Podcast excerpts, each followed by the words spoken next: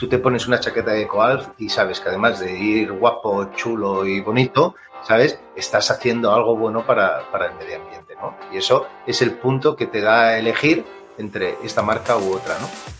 Y además de esto, yo creo que es otra cosa importante, la credibilidad de ese propósito.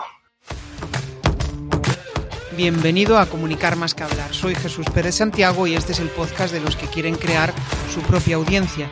A través de mi lista en jesusperezsantiago.com barra secretos, de forma periódica comparto contigo análisis de los mejores podcasters y también sus secretos para alcanzar a millones de oyentes. Y nada, les doy la bienvenida. Borja, Sergi, Enrique, muy buenas. Muy buenas. Muy buenas. Los he liado para estar aquí. Es la primera vez que hago un formato tertulia. Hasta ahora había tenido pues dos personas, si no recuerdo mal, eh, y hoy pues he hecho un formato diferente. Con lo cual pues vamos a empezar fuerte. Y quiero empezar preguntándoles algo que, bueno, pues a, a muchas personas no les resulta eh, cómodo responder. ¿Creéis que los profesionales, las empresas, conocen bien a sus clientes? no. No, hasta aquí el programa de hoy, ¿no? Hostia, nos despedimos. Hasta Venga. Borja, que te veo ahí con ganas de charlar. Cuéntanos.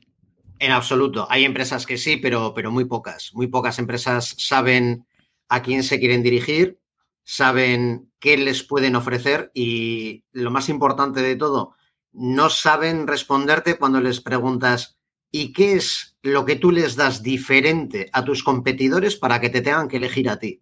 Y que no te sepan responder a eso es un drama. Pero es que muchas personas que trabajan en ventas o muchas empresas no te lo saben responder. ¿Y por qué crees que, por qué creéis que sucede esto? Bueno, yo creo que porque no tienen. La, la, gente cuando empieza a trabajar en una empresa en, dentro del departamento de ventas, lo primero lo que le solemos formar es en producto, en el producto que vendemos nosotros, en vez de en la estrategia de ventas, en el proceso de ventas de la empresa, en los clientes, en cómo atendemos a los clientes. Luego lo técnico del producto ya vendrá más tarde, pero le damos especial relevancia al producto en vez de a todo lo que está alrededor. Claro, falta estrategia. O sea, lo primero que hay que hacer es conocer el mercado al que te quieres dirigir. Tienes que apuntar bien. Es decir, si no apuntas bien, si disparas a todo lo que se mueve, pues generalmente fallas la inmensa mayoría de los disparos. ¿no? Si apuntas bien y empiezas a enfocar realmente el tiro hacia quien quieres conectar, pues eh, luego vas a poder llegar a hablar del producto, escuchar lo que él quiere, sus beneficios, los beneficios que le puedes dar, etcétera, etcétera. Yo pienso, por añadir, ¿eh? que estoy totalmente de acuerdo a lo que han dicho los compañeros, yo pienso que, que, tenemos un problema en el mundo de las ventas y en las empresas en general, ¿no? que vivimos mucho en el cortoplacismo. Es decir, la gente quiere resultados rápidos, eh, montan un equipo comercial y a los dos meses o al mes ya tienen que estar produciendo y tienen que estar eh, vendiendo mogollón, ¿no? Entonces, quieren llegar al objetivo de manera muy rápida. Y entonces falta esa planificación que decía Enrique o ese conocimiento bien, bien profundo de, de, de, tu diferenciación como producto y como empresa y de tu cliente, ¿no? Entonces es deprisa y corriendo. Como digo yo, se quedan haciendo snorkel, ¿sabes? Que es muy, muy, muy cómodo, pero no acaban buceando. Y donde está lo bonito, bonito, está debajo del mar, no está arriba. Pero lo de arriba es lo fácil. Entonces preguntas en qué te diferencias y todos dicen lo mismo. Damos un producto más fantástico, somos jóvenes y, multiculturales, etcétera, etcétera, etcétera. Y tú miras las webs de tu servicio y producto, de tu competencia, y si hablaba el otro día con Laura Yago y me decía, si le tapas el logo de las webs, te vas a dar cuenta que no vas a saber diferenciarlas. Son exactamente lo mismo, dicen exactamente lo mismo. Que normalmente lo que dicen es nada. Muchas veces empiezas a leer en la web de una empresa y te tienes que ir hasta el quinto párrafo para saber a qué se dedican. Porque empiezan a decir, no, es que nosotros damos servicios globales a nuestros clientes porque les tenemos no sé, y no sabes ni de qué van. Entiendes, sí. Sí, de hecho, a mí me hace pensar, ¿no? El otro día escuchaba, escuchando un podcast, decía, eh, no, no, recuerdo qué podcast era, ¿no? Pero a, a, hablaban sobre eh, su especialidad era crear páginas web disruptivas, ¿no? Entonces muchos clientes le decían, quiero hacer la web más diferente, más eh, creativa, más tal, pero cuando llegaba al punto de decirle, oye, esta es la propuesta, se acojonaban y decían, no, no, no, no, es que eso es muy rompedor para mi mercado, ¿no? No, no se atreven. Y, yo creo que, digo, no se atreven, pero muchas veces nosotros mismos no nos atrevemos. Cuando algo es muy disruptivo, tenemos el miedo al rechazo. Es que es, es algo que forma parte de nuestro ser. Tenemos miedo al rechazo de, ese público objetivo. O incluso muchas veces, y, aquí me gustaría que entráis en reflexionar, ¿no? Pero el otro día escuchaba, no sé si a Luis Monge Malo, ¿no? Que decía que para cambiar el precio de tus productos tienes que cambiar completamente tu cliente. Es decir, si pasas de vender un producto de 3.000 a vender uno de 6.000, tu cliente probablemente no va a ser el mismo. Con lo cual, romper esa barrera mental de decir, oye, estoy vendiendo a un nuevo público con, que probablemente tenga una serie de inquietudes diferentes a las que eh, tiene el cliente actual, es duro. O sea, porque tienes que eh, salir de ahí, ¿no? Claro. Reflexionad un poco sobre esto, que yo creo que hay, hay mucha chicha aquí, ¿no? Bueno, eh, es que no te la acabas. La chicha no te podríamos estar seis horas, ¿no? Pero, claro, estoy de acuerdo con eso, con eso que dices. Si tú subes, primero, si subes el precio, lo primero que tienes que cambiar ya no es tu público, tienes que cambiar tu mentalidad. Tu mentalidad y, creerte que ese precio hay gente que te lo va a pagar. Y primero, saber si la gente te va a pagar ese precio, ¿no? Eso tenemos que tenerlo claro. Y luego volvemos a lo mismo conocer profundamente al cliente. Y vuelvo con lo de profundamente. Es que es muy importante esto de profundamente. Conocer al cliente no es quedarme en las cosas más generales. Conocer al cliente es meterme en la mente del cliente y saber cuáles son esos deseos que están nublados que ni el propio cliente en muchos casos te dice. Para eso hay ejercicios y hay cosas que se pueden hacer para trabajar profundamente en eso, con lápiz y papel con lápiz y papel, bien estructurado, bien pensado y con horas y con tiempo y con ganas, al final consigues meterte en la cabeza del cliente y saber qué mensajes tienes que enviarle. Mensajes diferentes. Y lo de la diferenciación, y ya dejo a mis compañeros porque me lío, lo de la diferenciación viene también en cómo nos han educado, ¿no? En romper esas creencias que tenemos que nos limitan desde pequeños, ¿no? Eh, si eres el diferente de la clase, van a por ti. Si eres el diferente de la familia, eres la oveja negra. Si eres el diferente de tal, se ríen de ti, ¿no? Entonces, claro, buscamos siempre la aprobación de los demás y pensamos que la aprobación de los demás la vamos a conseguir si estamos dentro del, del corro, ¿no? Dentro de la cuadrilla, dentro de, lo normal, de lo que es normal, ¿no? Entonces pensamos que para triunfar tenemos que hacer lo mismo que hacen los demás. Cuando no nos damos cuenta de que los, realmente los que triunfan es ese 1% que se atreve a hacer cosas diferentes. Por eso hacemos todas las webs iguales, por eso tenemos todos los escaparates iguales, por eso nos vestimos todos iguales, por eso hablamos todos iguales. En el momento que te diferencias, vas a poder realmente triunfar y conseguir esos clientes que decíamos antes que son diferentes también pero si tú eres igual que los demás vas a conseguir los mismos clientes que los demás.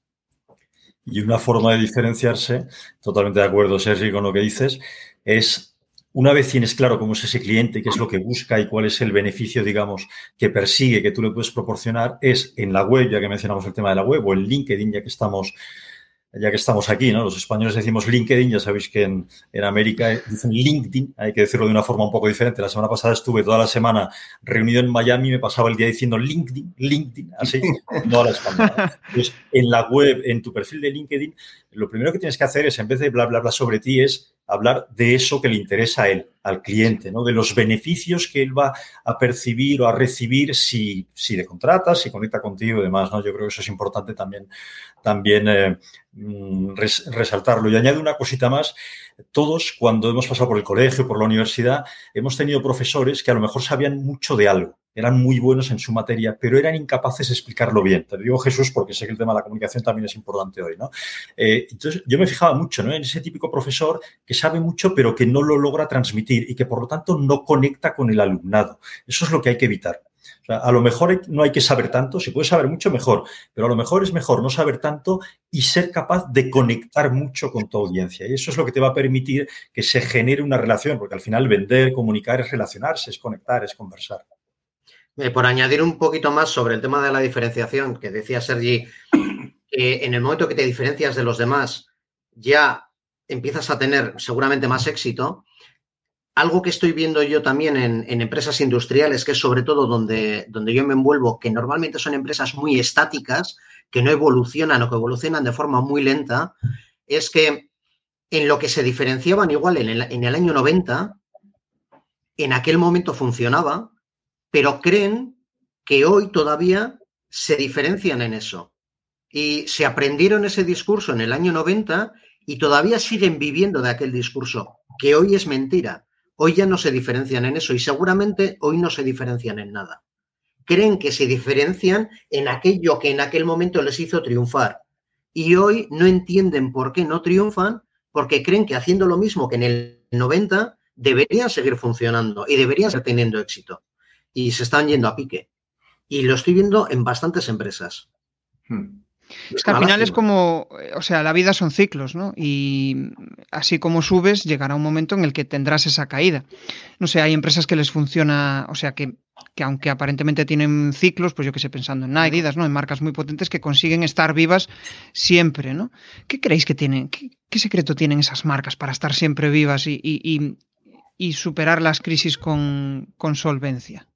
Porque al final estás hablando, ¿no, Borja, de algo que es, oye, se creían líderes en aquel, bueno, eran líderes en aquel momento, pero ahora em, el mercado ha cambiado mucho, no han sabido reinventarse, ¿no? No es fácil reinventarse. Yo, creo, muy contesto un poco a eso yo, ¿eh? o, le estabas preguntando a Borja directamente. No, no, no, no, no. dale, dale, Enrique fíjate, yo creo, fijaos, creo, querida audiencia y queridos compañeros, que por cierto nos faltaría aquí alguna mujer, suerte que no es el 8 de marzo, porque si no nos darían, nos darían candela. ¿eh? eh yo creo que las marcas comerciales y las marcas personales, y hablo de los negocios también así más pequeños, de emprendedores, tienen muchas cosas en común, ¿no? Y la diferenciación de la que estamos hablando, lo típico es pensar que para ser diferente, y esas marcas que tú decías, Jesús, ahora van por ahí, pues se trata de ser el más innovador, ¿no? De tener el producto más innovador. Y es verdad que las grandes marcas, has mencionado algunas, pues lo que hacen es generalmente tener productos muy innovadores. Es decir, ser el primero en llegar a un mercado es la, la forma más clara y rotunda de diferenciarte. Pero y esa es la buena noticia, no es la única. También te puedes diferenciar porque eres el que tienes la gama más amplia de lo que sea. O te puedes diferenciar exactamente por lo contrario, porque estás súper especializado y ofreces algo súper especializado. Hay, por ejemplo, una, un negocio de talleres que se llama soloembragues.com y, y, lo dice todo, soloembragues.com, ya sabéis a qué se dedican. ¿no? Eh, y luego hay otras formas, es decir, si ni siquiera consigues diferenciarte de estas formas que estoy diciendo, siempre nos queda la comunicación. y, en, los negocios de marca personal, tan difícil es si está lleno de coaches, por decir algo, o lleno de consultores que todos parecen más o menos lo mismo, una forma de diferenciarte, si no consigues diferenciarte en ninguna de, estas otras, digamos, cosas que estoy comentando, es la comunicación. La comunicación es una forma de diferenciarte, ¿no? En igualdad de condiciones con otros, que ofrecen cosas parecidas, el que comunica mejor gana. y fíjate, Enrique, ahora, ahora que hablas de, las diferentes maneras de diferenciarte, ¿no? Y que Jesús ha puesto los ejemplos de las grandes marcas que son pioneras y que nos conocemos como Nike, como, como Apple, como la que quieras, ¿no?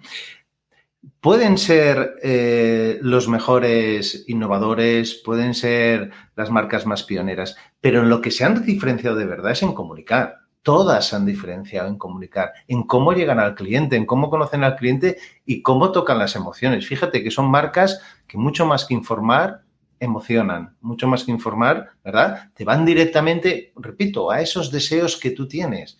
¿no? Si no, Apple no vendería nada, no tendría ningún sentido gastarte mil y pico euros en un teléfono cuando el servicio que te da ese teléfono lo tienes por 200 euros.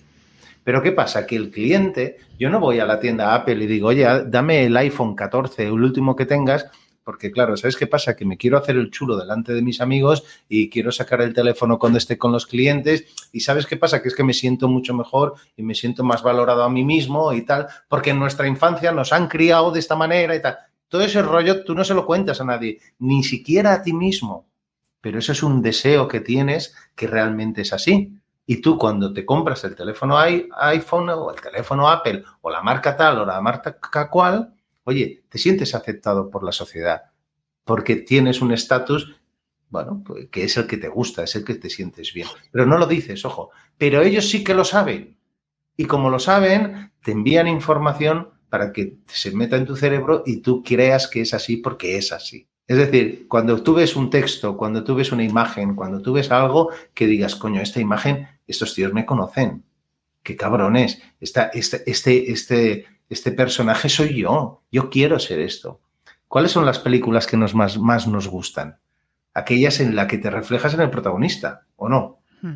Normalmente son las que más nos gustan, ¿sabes? Pues, ¿por qué? Por eso, precisamente, porque te conocen y quieres que tú te sientas reflejado. Entonces lo compras, entonces te sientes a gusto. Eso es lo que tenemos que conseguir con nuestros clientes. Pero yo puedo ser el mejor, pero si no lo comunico enfocado, como dice Enrique, a él, al cliente, es decir, el foco que está en el cliente, no en mí, entonces me estoy equivocando, porque si el foco está en mí, el cliente queda a oscuras. Y la palabra clave de eso es conectar. Es conectar, efectivamente. Es saber qué es lo que quiere el otro cliente y decírselo enfocado a lo que tú quieres oír y a lo que te va a emocionar. Porque no nos olvidemos, nos movemos por emociones. El que diga lo contrario está viviendo en un raticulín. Incluso comprando ruedas libres se compran por emociones. Incluso, Un incluso un producto industrial se compra por emociones. Claro, claro. y, una, no solo un coche. Y una, y una naranja, y una naranja, y una manzana, todo se compra por emociones. Todo, absolutamente todo. Supongo que en el industrial es por, por, el valor que aportas, ¿no? O sea, por el, el, problema que le puedes estar resolviendo a esa persona, no tanto porque el producto sea maravilloso, sino que, mm, pues no sé, por tu forma de trabajar, por tu forma de entenderle, ¿no? Por tu forma de... Viene de ahí, Borja, no sé. ¿Y, y eso qué es al final? Conectar con el cliente. Claro. Relación, relaciones personales. Claro, credibilidad, confianza, todo eso está relacionado con las emociones. Claro.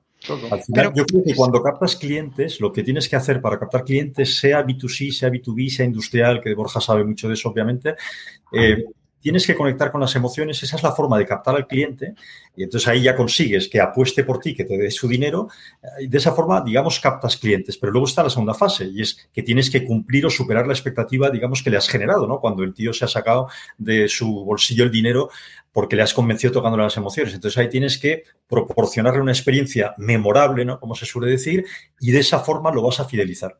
Son como diferentes niveles. Primero seduces, sería captar clientes, y luego enamoras, sería fidelizar clientes, por lo menos en, mi lenguaje.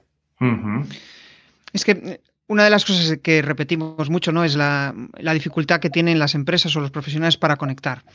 Y si lo pensáis bien, nosotros somos tremendamente egoístas, siempre estamos pensando desde nuestro sesgo, desde nuestra forma de entender el mundo, ¿no? Entonces, si no escuchamos, si no entendemos lo que el otro quiere, pues va a ser muy difícil, porque al final siempre vas a tratar de entruchar tu producto eh, y en realidad él no quiere eso porque lo que quiere es que le resuelvas un marrón o que le hagas una transformación. ¿no? De hecho, habla Verónica en, comentarios sobre eh, la marca EcoAlf, yo no la conozco, no sé si vosotros la, conocéis, ¿no? y habla de, de, ese crecimiento, de, ¿no? de que al final pues ha transformado vamos, que ha mezclado estrategia con marketing y, lo que ha conseguido básicamente es que el producto la gente lo quiere, ¿no? O se me está ocurriendo ahora, por ejemplo, no sé si os suena, Nude Project es unos chavales de 20 años, han lanzado eh, un podcast, una comunicación muy disruptiva y han conseguido posicionar su marca eh, facturando, no sé si recuerdo, un millón de euros o, o una cifra superior, ¿no? Cuando en realidad salieron, pues eso, de una marca, pero no se centraron en vender el producto, se centraron en ir a un nicho muy concreto de personas que se sentían identificadas y que necesitaban su marca para sentirse relevantes dentro del grupo. ¿no? Al final es, es un poco lo que, bueno, eh, la forma de llegar a la gente, ¿no? la forma de conectar con ellos, no tanto desde el producto. Pero ojo, no nos equivoquemos, ¿eh? el ejemplo de Coalf por el ejemplo de New Project o muchos ejemplos que hay por ahí de gente disruptiva y que ha triunfado en, un poco espacio de tiempo, existe. Pero no nos pensemos que siempre va a ser así, porque yo, yo, puedo entender que haya gente que nos escuche y diga, coño, es que yo quiero ser un EcoAlf, que en cinco años han sido la hostia y facturan no sé cuántos millones de euros. No, no, es que a lo mejor no lo vas a ser, pero aún así te vas a poder diferenciar. Aún así vas a poder comunicar diferente a tu cliente. Aún así, vas a poder conocer a tu cliente y conseguir ese, ese engagement o como lo queramos, o como lo queramos llamar. ¿eh? No, no vayamos al pelotazo. no vayamos a buscar el pelotazo, porque estos ejemplos están muy bien, joder, están muy bien, pero tengamos, o sea, que nos sirvan para inspirarnos en entender la estructura o el ángulo o tal, pero no para copiar y pensar que, oye, ahora yo digo que soy súper medioambiental y me voy a forrar No, no, no tiene nada que ver, ¿eh? No tiene nada que ver. ¿eh? Yo, por ejemplo, lo que veo en todo esto es que eh, la las empresas que acaban eh, funcionando, triunfando, generando dinero casi sin control, es una... Em, han detectado muy bien lo que necesita su público y se han obsesionado por el cliente. Muy estilo Amazon, muy... Cuando te obsesionas por el cliente, de repente la magia surge. Cuando te obsesionas por el dinero, por los resultados, no surge nada, porque no hay esas, o sea, no conectas con esas, con esas personas, ¿no? Hablabais antes. Sí, dale, Sergi. No, disculpa, ¿eh? pero es que viene a lo que he comentado antes de, de, eso, de, del cortoplacismo del demonio. Es que a mí eso me pone muy nervioso porque caemos mucho en esta trampa, ¿no? De decir, yo lo, quiero todo rápido y como este lo ha hecho rápido, cuidado, yo puedo decir, yo quiero triunfar como Luis Monge Malo, como Irra Bravo, como no sé quién. Ya, pero... pero ¿Y quién no? Claro, y quién no, pero ojo, pero que llevan 15 años currándoselo, llevan 20 años, llevan... Quiero decir, no, es que tú eres Sergi y tú, ya, ya, pero yo tengo 52 años, llevo 35 y Enrique y Borja y Jesús. O sea, que no, que, que no hemos salido de la nada, ¿sabes? Que esto es un tema de perseverancia. Ya solo con perseverar, con perseverar, ya te estás diferenciando del 99% de tu competencia. Solo con eso, tío. A veces y aparte, es difícil, ¿eh? Aparte, supongo que pensaréis igual que yo, pero eh, triunfar es relativo. Es algo muy subjetivo. Claro, claro, claro. Porque igual para alguien no es tener libertad y no necesita tener un millón de euros en el banco. Igual, pues, quiere tener un estilo de vida diferente, igual con, no sé, con 2.000 euros le, le llega, ¿no? Eso es muy, muy relativo. El éxito es un concepto muy relativo. Para unos el éxito será absolutamente económico, para otros será pues ver el mar cada día, cada cual tiene. Aparte de que incluso cuando comúnmente aceptamos que alguien tiene éxito, depende de lo que haya hecho, a lo mejor ese éxito se, desmorona y se convierte en un fracaso. Lance Armstrong, ganador de no sé cuántos Tours de Francia, pues era un señor muy triunfador y muy exitoso hasta que se descubrió que había trampa detrás, ¿no? Es decir, que es un concepto mucho más relativo de lo que parece el éxito. Tal cual. Antes abristeis una lata muy chula, que es el de, oye, que la comunicación ha cambiado. Entonces, pues me gustaría investigar un poco, sois de sectores muy diferentes. ¿Qué percibís que ha cambiado en la comunicación en los últimos, dos cosas, dos cosas solo, simplemente para, para ir un poco al grano, ¿no? En los últimos tres años. Y yo creo que ahí el efecto pandemia pues ha sido importante, ¿no? Pero ¿qué ha cambiado en la comunicación de los profesionales y de las empresas con su público objetivo? Yo creo que, yo creo que lo que ha cambiado es el público objetivo, es decir, el acceso a la información que tiene el público objetivo. Y esto con la pandemia más todavía, pero ya hace unos años que, ocurre, ¿no? Hoy en día eh, estamos en la era de la velocidad, estamos en la era de la información y, y discernir qué es cierto, qué no es cierto, joder, es un, es un tema importante para, poder tomar decisiones, ¿no? Entonces, el público objetivo, nuestro cliente, a golpe de clic, tiene toda la información que quiera del mundo. Por lo tanto, el puesto de vendedor ya no es necesario dar información. No es necesario dar tanta información. Es necesario darle más cosas al cliente, porque la información ya la tiene. ¿Qué tenemos que darle? Pues tenemos que retarle, tenemos que ver que puede llegar a conclusiones que sin nosotros no llegaría. Tenemos que persuadirle haciendo, haciéndole ver que se va a encontrar en, un, en una posición mejor de la que esté gracias a nuestra ayuda. Es decir, tenemos que ir un poquito más allá. El vendedor típico de toda la vida que iba, soltaba el rollo, intentaba convencer a base de palabras de su producto o servicio, eso ya no funciona. Por eso es tan importante que nosotros a la hora de comunicar lo hagamos de otra manera, ya no de manera tan proactiva directamente, sino que va a ser una comunicación diferente, va a ser una comunicación mediante la persuasión, mediante la escucha, mediante el carisma, mediante las relaciones, mediante las emociones, mediante la confianza, todo esto que, ha ido saliendo. Y normalmente eso se consigue no hablando, eso se consigue escuchando, preguntando, haciendo preguntas poderosas. Es decir, está cambiando todo.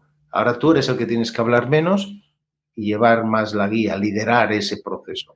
Y antes era al revés. Entonces ha cambiado el acceso a la información y ha cambiado la comunicación. Algo que también a mí me da la sensación de que ha cambiado, sobre todo a partir del, del COVID, ha sido la valentía de la gente, en ocasiones igual por necesidad, a lanzarse a comunicar. antes del COVID daba un vértigo tremendo y muy pocas personas se lanzaban a comunicar. Estaban más cómodos en, bueno, pues, se, van haciendo las cosas. Pero a raíz del COVID y de estar en casa y de, y de no tener otra cosa que hacer, pues, pues ha habido mucha gente que, que se ha atrevido y que ha roto esa barrera, ese vértigo que da empezar a contar cosas que da un vértigo tremendo el pensar que igual digo una chorrada, igual me van a decir que soy tonto, o yo digo que esto es blanco y otro me dice, ¿cómo que es blanco? Eso es amarillo, ¿ves que estás ciego o qué? Y, da, da, da, muchas veces vértigo hasta que te das cuenta de que comunicas y no pasa nada, no pasa absolutamente nada. No es, nadie te va a clavar un cuchillo. Y, el día que te venga un hater, bienvenido, porque ese día será que algo estás haciendo muy bien. Claro, en algo te estás diferenciando. Y yo, por, por añadir alguna cosa más, diría que ha cambiado eh, el tema de los canales, es decir, vivimos en tiempos digitales, nos movemos entre lo físico y lo digital, ahora pues estamos en, en casa y, a través de la pantalla observamos el producto y luego lo compramos en la tienda o al revés, y eso en la venta, eh, digamos, se ha convertido en lo que se llama la venta híbrida, un buen vendedor actual, además de... Eh, hablar mucho menos, de preguntar y escuchar, como decía Sergi, tiene que ser híbrido tiene que moverse, tiene que tener habilidades híbridas, saber moverse entre lo físico y lo digital. El vendedor de siempre, que era 100% presencial, lo tiene mucho más crudo. ¿no? Y otra cosa que también ha cambiado es que valoramos mucho más que nunca la salud del planeta después del coronavirus. Ya era una tendencia, pero se ha visto, digamos, acrecentada. Valoramos más que nunca nuestra salud y la de los nuestros, con lo cual el propósito como concepto, que es una palabra que me da un poco de miedo porque puede acabar demasiado manoseada, pero el vender con un propósito, es decir, que no simplemente vendas por el beneficio directo que da tu producto, sino que además intentes de alguna forma, que todavía lo hacen muy pocas marcas, contribuir a algo que es bueno para el planeta, sostenibilidad, o algo que es bueno para la sociedad en general, o para una comunidad concreta, los niños desfavorecidos de tal barrio donde, donde digamos, tú te desempeñas, eso marca la diferencia. Ese nuevo consumidor que decíais mucho más informado valora que, por ejemplo, has corrido una maratón y tienes dos marcas de refrescos. Eh, en la llegada, eh, dos marcas que el refresco te va a aliviar la sed, igual sea la marca 1 o la marca 2, pero si sabes que una de ellas cuando lo compras eh, va a ayudar a, controlar la deforestación del Amazonas, pues probablemente vas a comprar más a gusto esa segunda marca. ¿no? Entonces, el nuevo consumidor es mucho más consciente que el de generaciones anteriores. Correcto. Y esto, hostia, esto es, perdona, ¿eh? eh esto es súper importante lo que has dicho y me gusta porque además viene con lo que ha dicho Verónica antes de Coalf. Es el ejemplo claro de Coalf, esta marca, con el tema del medio ambiente, ¿no? Tú te pones una chaqueta de Coalf y sabes que además de ir guapo, chulo y bonito, ¿sabes? Estás haciendo algo bueno para, el medio ambiente, ¿no? Y eso es el punto que te da a elegir entre esta marca u otra, ¿no? Y además de esto, yo creo que es otra cosa importante, la credibilidad de ese propósito. Porque con EcoAlf te lo crees. Si me viene una marca de color rojo diciendo que eh, toda parte de las comisiones que me cobran van a no sé qué, pues lo siento, no te creo, no te creo, ¿no? Entonces, eso es muy importante, la credibilidad, la credibilidad. Yo siempre digo en las formaciones y, con las empresas que trabajo que, que lo que digáis que os diferencie, ese, esa argumentación o ese mensaje, que sea creíble. Porque si no es creíble, perdemos lo que decía antes Enrique y hemos dicho también aquí, la confianza del cliente. Y, cuando has perdido la confianza, recuperarla es muy complicado luego. Como Lance Armstrong. Exacto, como, como Lance Armstrong. Exacto. yo, creo que ahí el... Dale, dale, Enrique. Sí. Solo, una cosa para cerrarlo, porque es que es un tema fundamental lo del propósito. Esa credibilidad eh, emana de la autenticidad. Y es verdad que en esta historia que hemos comentado del propósito hay demasiado postureo. Eh, y se ha visto también hace dos días con el tema del purple washing. O sea, hay mucho postureo, hay muchas empresas que presumen de ser mucho más ecológicas de lo que son, eso es el greenwashing. Entonces, yo siempre digo, ojo, que del propósito al despropósito hay solo tres letras. Si trabajas esa línea de intentar ayudar al planeta, a la sociedad o a una comunidad, lo tienes que hacer desde la autenticidad y no se consigue un día para otro, hay que currárselo mucho. Hay que currárselo mucho. Si no, mejor no lo hagas, porque te la vas a pegar. Mm. Es que es tal cual, o sea, lo que dices es em, cuando empiezas a comunicar y, joder, eh, me acuerdo de cuando grababa mis primeros podcasts, era imposible, aparte de cómo, no era, o sea, estaba descubriendo cómo era mi forma de comunicar, con lo cual eh, muestras tu, autenticidad de una forma muy sesgada, porque tienes inseguridades, no sabes hasta qué punto lo que estás comunicando al mundo eh, puede ser eh, del todo correcto, ¿no? Es, complicado, pero eh, abristeis ahí diferentes latas. Por ejemplo, Borja decía algo muy interesante que era, oye, el, el hecho de la pandemia de empezar la gente a soltarse, pues ha creado una burbuja de comunicación, una burbuja de mucha gente que comunica, ¿no?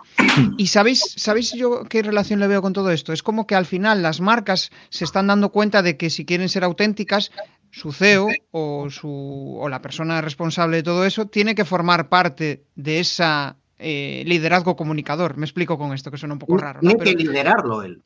Tiene que liderarlo tiene que ser en la cara visible, ¿no? Me estoy acordando, siempre pongo el ejemplo de Pepe Martín con Minimalist Brand, ¿no? Que al final, pues él tiene un videolog, comunica y al final lo que hace es mostrar sus valores, ¿no? Porque él es eh, respeta al medio ambiente, le mola todo ese rollo, ¿no? Eso es, yo creo que es, la, la, clave, ¿no? Y con lo que decía Enrique, quizá una de las cosas más difíciles cuando hemos metido la pata es asumir el error porque cuesta, ¿no? El decir, hostia, he metido la pata. Pero es que eh, no hay nada más auténtico que eso, asumir el error. Lo que pasa es que hay, hay que, bueno, pues eso, prepararse, ¿no? ¿Qué creéis que deben de tener las empresas para que em, las, o sea, voy a explicarlo de otra manera. ¿Qué, qué, pasos creéis que deben de seguir las empresas que no se atreven todavía a mostrar su marca personal como una parte importante de su negocio, de que la gente salga afuera, como se, como se ha atrevido Borja, como se ha atrevido Sergio, como eh, se ha atrevido Enrique, ¿no? El hecho de, oye, yo muestro, creo contenidos, trato de aportar valor desde mi punto de vista y eso que al final redunde en negocio. ¿Qué opináis? ¿Qué, pasos creéis que eh, son clave para, para, dar en este, en este aspecto? El, más importante, cuidar a las personas de la empresa. Porque esas personas van a hablar por tu empresa si visten la camiseta de la empresa. Si no visten la camiseta de la empresa, ¿para qué se van a exponer? ¿Para qué van a hacer algo en lo que no creen de verdad? Bueno, incluso es mejor que no lo hagan, porque van a, van a transmitir que no, lo, que, no creen en, su empresa. Entonces, lo primero que tienen que hacer los, los que estén eh, gestionando esas empresas, dirigiendo esas empresas, es apostar por los equipos y, y, ayudarlos y preocuparse de verdad por ellos. Cuando consigan eso, esas personas van a estar encantados de contar lo bien que están en esas empresas y todo lo que hacen esas empresas por ellos. Pero es que tiene que ir así. Si no, las personas, ¿qué van a contar? Qué bueno. Si no hay confianza, ¿no? Si no hay esa confianza de la gente, de, si, si tú realmente eres un líder para ellos, y líder no líder de boquilla, sino líder porque les inspiras. Es que si no, si no, no funciona. Y al final se nos, se nos llena la sala de visitas de, un cartel súper chulo del que redacta el equipo de calidad de el principal valor de nuestra empresa, el principal activo de nuestra empresa es nuestro, nuestro personal. Eso es mentira. Es mentira. Trabájalo de verdad y cuando lo trabajes de verdad, esa gente va a estar encantada de transmitirlo y de contarlo. Y, es que le saldrá por los poros de la piel. Y de esa forma, Borja, y de esa forma, eh, cuando tú como empresario, como directivo, cuidas a tu equipo, se sienten mucho mejor y, se convierten en embajadores de marca. Y ahí está, por ejemplo, de nuevo LinkedIn como una maravillosa plataforma para que, para que un empleado satisfecho, pues, eh, digamos, divulgue a los cuatro vientos eh, cosas buenas de su empresa. Y además eso el cliente, el cliente final, el que está fuera, el que te compra el producto o el servicio, percibe que esos empleados son felices o son razonablemente felices y disfrutan de su trabajo y por lo tanto se crea una conexión mucho mayor con el mercado. Es un tema de liderazgo, es un tema de liderazgo, vamos. Puro y duro, puro y duro liderazgo que podríamos estar también hablando horas, ¿no? Eh, y una función importante de los líderes es generar otros líderes dentro de la empresa, para que los otros líderes sean capaces también de liderar esa, comunicación y, y, todo esto, ¿no? Está claro que es un tema de liderazgo y que viene desde arriba, ¿no? Nosotros, todos nosotros hemos trabajado en empresas que hemos visto que de arriba a, los mandos intermedios hay un escalón imposible de, unir, ¿no? Entonces te das cuenta de que los mandos intermedios van a intentar hacer un, seguir unos pasos y liderar, pero desde arriba les están poniendo palos en sus propias ruedas, ¿no? Entonces ahí hay un problema, ahí hay un problema, sí, sí, sí. yo he trabajado en algunas empresas para crear esa estrategia y esa red de embajadores de marca en LinkedIn y lo primero que te preguntan es, ¿qué es clave para que esto funcione? Y es que tú seas el ejemplo. Porque si tú no lo eres, los demás, ¿qué van a hacer? Claro. Hmm. Luego les puedes formar, les puedes acompañar, puedes hacer un montón de cosas. Pero si no empiezas por lo básico, por el A, no vas a llegar a la C. Me estoy acordando de una frase que es, eh, haz lo que yo haga, perdón, haz lo que yo te diga, no lo que yo haga, ¿no? Que muchas veces, eh, pues, eh, los padres recurren a esa, no, haz lo que yo te diga, no lo que... Pero es que al final los niños actúan, por ejemplo, y somos personas. y no ejemplo, y no ejemplo directo, ¿eh? porque a veces pensamos, no, yo ya doy ejemplo, mira, me voy de la oficina, me voy a las 10 de la noche, soy el que más trabajo. Eso no es dar ejemplo, eso precisamente es dar mal ejemplo seguramente, ¿no? Porque significa que no te estás gestionando bien tu tiempo, ¿no? El ejemplo no se da así. El ejemplo se da de otras maneras, se da en las relaciones personales que tú tienes con tu equipo, en la manera como les lideras, en, en los recursos que tú les das. Se ve enseguida si un alto directivo de la empresa, un dueño de la empresa solo está mirando para su beneficio o está mirando para el beneficio mutuo, ¿no? ¿Sabes? Que, quiere y trabaja para que los trabajadores, coño, crezcan con la empresa, ¿no? Eso se ve mucho en la formación. Cuando vamos a empresas que te dicen, no, yo es que formar, no, no, yo no les formo, que se formen ellos, ¿no? a lo mejor no te lo dicen directamente, pero indirectamente te están diciendo esto, ¿no? Claro, si, si tú eres trabajador, ves que tu empresa no te está formando pues, en, ventas, en recursos, en tal, no sé cuál, inconscientemente tú estás pensando que no le importas, ¿no? Es como si tu padre no te paga el colegio, pues, hostia, pues a mi padre no le importa, ¿no? No le importa mi educación, ¿sabes? Luego te trasladan miedos que tienen esos directivos y te dicen, claro, es que si, si se exponen eh, gente de, de mi equipo y eso les da más visibilidad y eso les da más oportunidades profesionales, no, coño, pero trabaja para que se quieran quedar. Claro. No para que se queden porque les tienes atados, sino porque, ellos se quieren quedar. Claro. Lo, que deberías estar es orgulloso de que tengan toda esa visibilidad y tengan todo ese éxito. Y cuanto más éxito tengan, mejor para ti. Más éxito vas a tener. Pero trabaja para que se quieran quedar y que ese, que ese éxito lo tengan dentro de este edificio, no en otro. Esto es como el ejemplo de. Eso tiene que ver, perdona, ¿eh, Jesús? ¿Puedo o quieres o lanzas un tema? no, no, dale, dale, que seguimos con esto que me. lo que estabas diciendo, Borja, o sea, al final, internamente en la empresa, y como dice Sergi, todos hemos estado, en fin, conocemos muy bien ese mundo, eh, tienes que también vender a tus clientes internos. Es decir, tienes que seducirles, no les puedes forzar ni imponerles nada. Eh, yo siempre digo que la venta va de atraer en vez de perseguir. Ojo, hay un porcentaje muy elevado de vendedores que todavía no se han enterado y siguen persiguiendo, acosando, atosigando, incluso a través de plataformas digitales muy modernas, ¿no? Pero en la empresa, los directivos tienen que saber seducir a sus empleados. Y si lo hacen por las buenas, luego ya decidirá cada empleado si se queda o si no se queda, ¿no? Pero eso es su decisión, ¿no? Vender, vender que todos vendemos, todos. Es decir, ¿no? no hace falta que te ponga vendedor en la tarjeta, todos vendemos, todos vendemos, nos vendemos a nosotros mismos al buscar trabajo, le vendemos a nuestra mujer, a nuestro marido, a nuestros hijos ideas, proyectos, conceptos, vender va mucho más de atraer que de perseguir. Y ahí logras ese largo plazo que decías antes tú, Sergi. Eso es.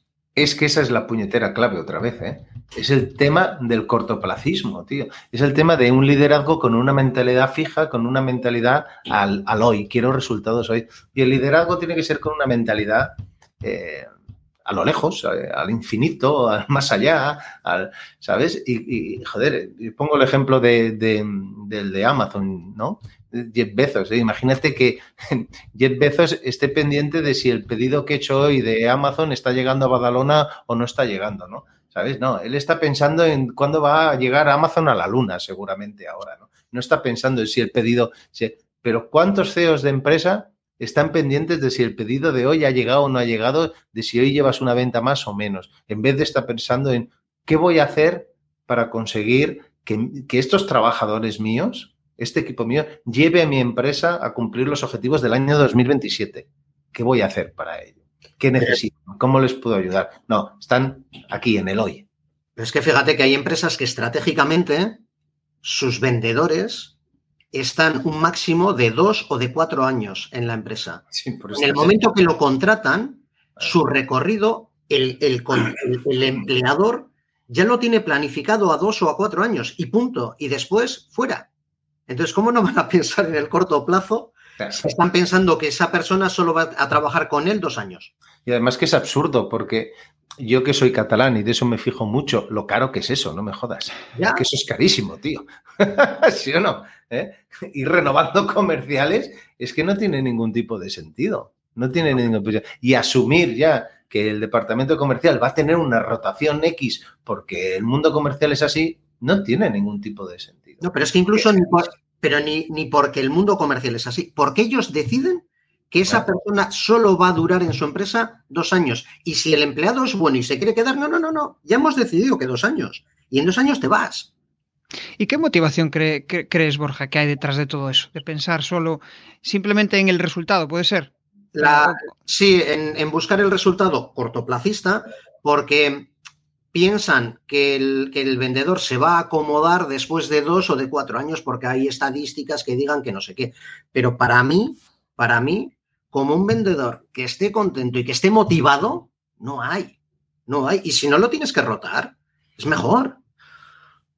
Esto es como un proveedor o no, si te llevas bien con él, si ¿por qué no pensar en el, uy, es que si voy a estar con él cinco años, igual se relaja? No sé, yo creo que es más importante la relación. Y también la honestidad, ¿no? Hasta qué punto, oye, pues, joder, eh, con este proyecto ya no estoy involucrado, me gustaría dejar de trabajar contigo y ya está, y punto, ¿no? No hay. Quería reflexionar sobre dos cosas que dijisteis. Eh, creo que también uno de los fallos tremendos a la hora de contratar a gente es que no buscan contratar a gente afín con el grupo o con los valores de la empresa, sino que muchas veces buscan a el fichaje estrella, ¿no? Como puede ser en el, en el fútbol, ¿no? Alguien que sea súper resultón, que sea, pero resulta que después igual es un tirano con, con, el equipo, ¿no? Y eso muchas veces, y ligándolo un poco con lo que decís de presumir de empresa, ¿no? Oye, eh, joder, si, que decía vos, ¿no? Al principio, si realmente quieres que la gente presuma de tu empresa, que la gente comunica en sus redes, pues tienes que ser un ejemplo, ¿no? Y mm, si realmente no están contentos, no van a generar contenido de valor o no van a empezar a, presumir de, la empresa. No sé si os ha pasado el típico curso que compráis y os piden eh, que hagáis pues una reseña. Si no te ha molado, no, no, no vas a presumir de eso. Es que es, Tal cual, al final es eh, somos así, o sea, somos personas, nos gusta recomendar aquello de lo que nos sentimos orgullosos, ¿no? De lo que de lo que de lo que compartimos. ¿Qué, ¿Qué receta daríais para no ser cortoplacistas? Porque yo creo que es uno de los mayores males porque siempre queremos mm, el, bueno, el resultado inmediato, en general. Es educar, ¿no? Es educarnos. Pero en general, pues eso, queremos todo. Si se nos ha estropeado el móvil, queremos uno nuevo ya, ¿no? Al final, ¿qué receta daríais para eso? En la vida y, en, y, en, y a nivel de comunicación. Es que me pregunta. Esta es complicado. Yo, yo, vuelvo, yo vuelvo un poco al propósito que ha dicho Enrique, ¿no? Si tú tienes claro el para qué haces las cosas, te es mucho más fácil, te es mucho más fácil mm. saber qué pasos tienes que dar para llegar a ese objetivo. ¿no? Eh, y luego es un tema de, mentalidad, de, trabajarte a ti mismo, de trabajar la mentalidad y generar y entrenar esa mentalidad de crecimiento, ¿no? Esa mentalidad que te haga, que te haga tener claro dónde quieres llegar. El problema es que, es que muchas veces, pues bueno, trabajamos con el modo automático on, ¿no? Y entonces, bueno, nos va pasando las horas, nos va pasando los meses, los años, la vida, y te das cuenta de que estás metido en una, en una rueda de hámster, ¿no? ¿Eh? Que, que, sigues, pues lo que ha dicho el rebaño que tienes que seguir y la sociedad que tienes que seguir, ¿no? Y tenemos una, una mala costumbre que es no parar, no parar, no detenernos, no reflexionar. Yo creo que que alguna gente la pandemia le, ayudó en su día a parar, pero han vuelto otra vez a la rueda de hámster, ¿no? Y no sé, yo como tengo estudios de psicología, yo soy muy fan del tema de la psicología, pero desde el punto de vista de conocerte a ti mismo y desde el punto de vista de parar, ¿no? Y yo creo que llámale terapia psicológica con un psicólogo, llámale lo que te dé la gana, ¿eh? Con un coach, con un coach, con un, con un no sé qué, ¿no? Eh, llámale mindfulness, llámale meditación pero parar es necesario y más ahora. Y yo creo que el parar nos ayuda también a, vivir más en el presente con vistas de futuro, ¿sabes? Pero, pero con resultados de futuro, no, no, de presente, ¿no? No sé si me he explicado. ¿eh? Sí, no sé si es receta Jesús, pero yendo en la línea de Sergi, yo soy un profundo defensor de la acción, es decir, al final la vida va de acción, pero a la acción se llega mucho mejor desde la reflexión. Si tienes un guion previo, sueles acertar más los disparos. Si primero has hecho una labor estratégica profunda, ¿no? La palabra, la palabra reflexión, para conocer el para qué, es decir, el propósito, para conocerte muy bien a ti mismo y cuáles son tus fortalezas y qué es lo mejor que le puedes ofrecer al mercado, para conocer al mercado, para conocer al cliente, esa labor de reflexión, que además no hay que hacerla una vez al principio y dejarla, hay que hacerla, como estaba sugiriendo Sergi, periódicamente, segmentar el mercado. El error típico es que se segmenta en los inicios.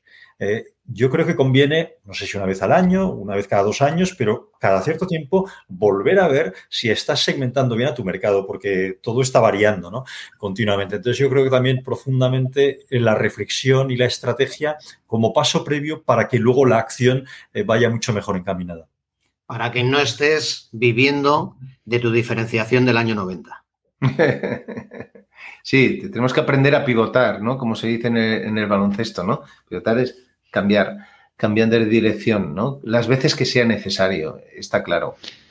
Y ahí yo creo que, o sea, nos cuesta muchísimo el cambiar, el parar, ¿no? Y, muchas veces es el cuerpo el que te lo dice. De repente, pues te encuentras mal, o estás cansado, o estás súper estresado o deprimido, ¿no? Y de repente dices, hostia, ahora, ahora es cuando tengo que hacer cosas, ¿no? No, no me he parado antes a hacerlo y ahora es cuando me tengo que poner las pilas y. Pero bueno, la, la vida misma, ¿no?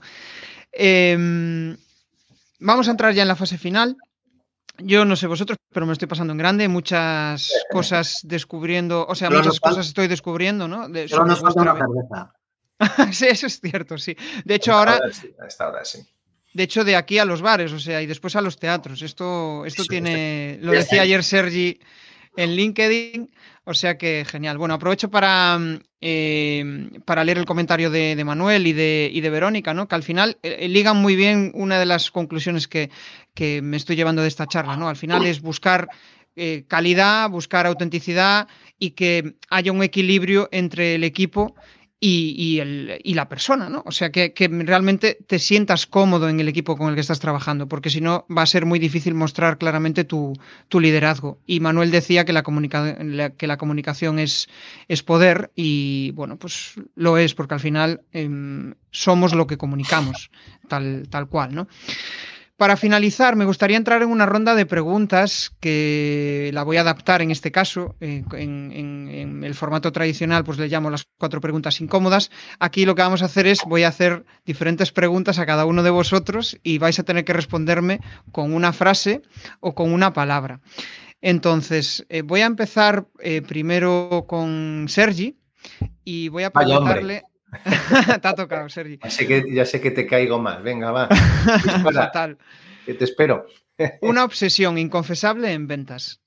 Una obsesión inconfesable en ventas, tío. Pues mira, bueno, no es inconfesable, es, es una obsesión. Mira, yo ahora, por ejemplo, que estoy vendiendo infoproductos con la newsletter diaria, ¿sabes? Una obsesión es que el que me compra un curso me compre otro, y luego me compre otro, y luego me compre otro. ¿Me explico? Es decir, que, el usuario quede contento de, ese, de eso que ha comprado y, consuma más, digamos, ¿no? Y compre, y compre más porque realmente le ayuda. Esa es una obsesión que yo tengo en ventas y yo pienso que a veces también en las empresas se pierde eso. Pensamos que la venta se acaba con una compra, ¿no? Y ese cliente hay que ¿eh? seguir tratándole, seguir cuidándole y, dando, y ofreciéndole más cosas que le pueda ayudar en su, en su, en su, en su día a día, ¿no? Es cierto, el, no, el que queremos que nos compre ya o lanzamos eh, la newsletter y decimos, joder, ¿por qué no hay resultado? Y de repente ves que van sucediendo, pero esa inquietud por, por, que pase ya es... Eh, ahí lo mejor es ir a dar un paseo y decir, bueno... Y luego cuando pasa, y luego cuando pasa, ya, ya está, ya hemos llegado, venga, fuera, ya este cliente ya no me interesa, ¿no? Pero tal cual, tío, es que el dinero está en la cartera de clientes en muchos casos, ¿no? Lo hablaba antes Enrique de segmentar pero tu propia cartera de clientes, inventarla y ver cómo la estás cuidando, ¿no? Es que ahí tienes dinero, ¿eh? Porque además ya te conocen. Eso es una gran ventaja, ¿no? Tal cual. Aprovecho para decir por aquí que Verónica puedes lanzar la pregunta que quieras y la lanzamos al, final. Voy a seguir. Ahora le va a tocar a Borja. Y aquí eh, la pregunta es, lo más importante para ti a nivel de mentalidad. Y con mentalidad, pues me refiero pues eh, esa sensación de eh, sentirte alineado con lo que estás haciendo, que vas en el camino correcto, que mm, te sientes, mm, bueno, pues contento con lo que estás haciendo, ¿no? A nivel calidad. Mira, lo más importante, en mi opinión, es sentirte bien, estar a gusto con lo que haces. Yo he tenido la suerte de que en los veintipico años que llevo trabajando, todos menos uno, me he sentido muy bien con el trabajo que estaba haciendo y ese año que no me sentía bien con el trabajo que estaba haciendo se notaba. Se notaba. Se notaba tanto a nivel físico mío como en ventas. Se traducía en falta de ventas. Transmitía esa falta de, de estar convencido en lo que, en lo que me decían que tenía que hacer. Y no me sentía a gusto con eso, y, ni con la forma de hacer. Y, al final, el cliente no le convencía. ¿Cómo le voy a convencer si no estoy convencido yo? En cambio, en el momento en el que tú estás convencido de lo que haces, lo transmites, lo comunicas, lo contagias. Contagias esa, esa ilusión, esas ganas, esa posibilidad de, ayudar. Eh, lo contagias todo eso y al final muchas veces se acaba, convirtiendo en venta. Es cierto, ¿eh? incluso, ah, o sea, ahí el ejemplo que más claro es con, con, los hijos, ¿no? Cuando le dices algo desde la... Eh, que te sale, mm, al final pues se calla, ¿no? O te dice, vale, vale, pero como le diga, como titubees, ya dijo, no, no, y, y, lo, y, y, o sea, innatamente tenemos ese don de detectar hasta qué punto podemos seguir tirando del hilo, ¿no? Mira, cuando, cuando presenté el proyecto de fin de carrera en la Escuela de Ingenieros, el día antes de presentarlo estaba preparándolo allí en la Escuela de Ingenieros y estaba acojonado, estaba nerviosísimo. Y uno que estaba al lado también preparándolo, eh, le dijo, oye, ¿qué nos preguntarán? Y me dice, da igual, lo que te pregunten tú respondes rotundo. Si sabes tú más que ellos de tu proyecto, ellos te van a preguntar algo que no van a saber la respuesta. Da igual. Te preguntan, ¿cuál es el ciclo de refresco del, del autómata? Seis nanosegundos. Responde así y ya está. ¿Qué te va a decir que no si no lo sabe? Sí, sí. Hombre, los mentirosos compulsivos lo que tienen es mucha seguridad cuando mienten. Entonces la gente se lo cree. ¿Sabes? luego. Claro, luego es mentira. Pero es lo que dicen. Él mismo se cree la propia mentira. Por eso transmite esa seguridad, ¿no? Lo que dices tú es creerte en lo que, en lo que haces. Claro, te has metido tanto en ese papel. Hay una frase por ahí que dice: cuando montas un proyecto, haz como hasta qué, ¿no? O sea. Haz como que ya haya sucedido, porque así te lo crees y después probablemente surgirá o sucederá. Eh, o si no te acercarás a lo que, a lo que, pretendía, a lo que pretendías. Esa rotundidad y esa actitud, si realmente son ciertas, son, vamos, eh, tiene una fuerza tremenda. Es que al final la venta es convencimiento. Eh, es justo, ¿no? Es transmitir esa pasión de, Pues yo creo que esto es lo mejor para ti. si no lo quieres, pues ya está. No pasa nada. Otra cosa mariposa, ¿no? Vamos con Enrique, antes de lanzar la pregunta de Verónica. Y em, en este caso la pregunta para Enrique sería, eh, ahí va, se me ha ido, espera, la tenía por aquí. Me la invento yo, me invento la pregunta de la respuesta. No, no, y aparte es la más, la más, eh, eh, la más chunga, ¿eh, Enrique? no, a ver, em, un tip para lidiar con la comunicación interna de cada uno. Un tip para lidiar mejor con la comunicación interna de cada uno. Practicar más el silencio. Mucha gente tiene verdadero miedo a escucharse a sí misma y están todo el día con ruidos de todo tipo en las redes sociales, en la radio, históricamente y tal. Yo creo que el tener un rato cada día, cada noche, cada amanecer, en el momento que te parezca oportuno, donde te atreves, porque hay que atreverse, a hablar contigo mismo, a escucharte a ti mismo con sinceridad, con autocrítica, diciéndote lo que no haces bien, no solo lo maravilloso y lo guapo eh, que eres, yo creo que eso te ayuda mucho, ese diálogo interior, esa comunicación interior, si la trabajas bien, luego te permite comunicarte con el exterior, con nosotros mucho mejor. Genial, genial. Pues sí, yo creo que es un ejercicio, vamos, eh, interesante para todos, ¿no? El hecho de pararnos, el hecho de reflexionar Y con esto mm, muchas veces también eh, no quedarnos en la parálisis por análisis, ¿no? porque a veces el mucho pensar hace que, no, que no avances. ¿no? Bueno, voy a lanzar la pregunta de Verónica. Si una empresa tiene una facturación fuera de España del 80%, ¿cuánto tiene que haber facturado aquí en España? Eh, no sé si alguno de vosotros sabéis qué responderle. El 20%. Hostia, no entiendo la pregunta, ¿eh? Yo no entiendo. Eh, si la, puedes volver a plantear, Verónica, porque no, no lo acabamos de entender. Si es un tema, de, si es un tema legal, Verónica, o, qué, en, todo caso, en un tema legal yo no te voy a poder ayudar. Porque no, tengo el conocimiento. nosotros tampoco. Bueno, em, ya estamos terminando. Con esto voy a hacer una reflexión final y sí que me gustaría que eh, vosotros compartierais, si queréis lanzar alguna reflexión final, algún spam de valor, eh, vuestras coordenadas. Quizás si me tengo que quedar con una cosa de, eh, con la cosa más importante de la charla, quizás es la mezcla entre comunicación interna y comunicación externa. Y con esto me explico. O sea, si realmente quieres que tu proyecto, tu empresa en general vaya bien, vas a tener que lidiar bien con tu comunicación interna, saber realmente lo que tú quieres, tener claro lo que quieres conseguir de tu empresa y eso se lo sabrás transmitir a, tus, eh, a tu gente, a tu equipo y también te ayudará a saber aquí de, qué, de quién quieres rodearte. Porque si no tienes claro qué quieres conseguir con tu proyecto, pues lo más probable es que igual has llegado ahí por inercia, estás facturando, pero realmente mm, no es un proyecto estable, no es un proyecto sostenible. ¿no? Entonces, si realmente sabes lo que quieres conseguir, lo transmites claramente a tus empleados y al final eso forma un equilibrio, desde mi punto de vista, es la clave. Y todo esto se reduce en comunicación, ¿no? en comunicación, en saber hacia dónde quieres ir, saber y estar seguro de que lo que estás haciendo es lo que quieres en ese momento y de esta forma pues tu equipo te va a acompañar, te va van a querer que les lideres y van a querer presumir de tu empresa, que yo creo que es una de las cosas más chulas de las que puede, eh, de las que podemos presumir como profesionales o como, o como marcas. Eh, dice no. si no, véndete tú para poder llegar a esa empresa en la que te cuiden así. Esa también es buena. Sí, sí, porque no todos tenemos por qué ser emprendedores al final. Em, no, no, no. Pero, pero, pero lo ideal es tener una marca personal tan potente que seas capaz de tú elegir la empresa que quieres. Eso, eso sería la bomba. Y es posible, ¿eh? Y es posible. Claro, eso pasa por trabajar la marca personal y por, como tú decías, Borja, antes, tomar realmente las riendas de tu propia comunicación.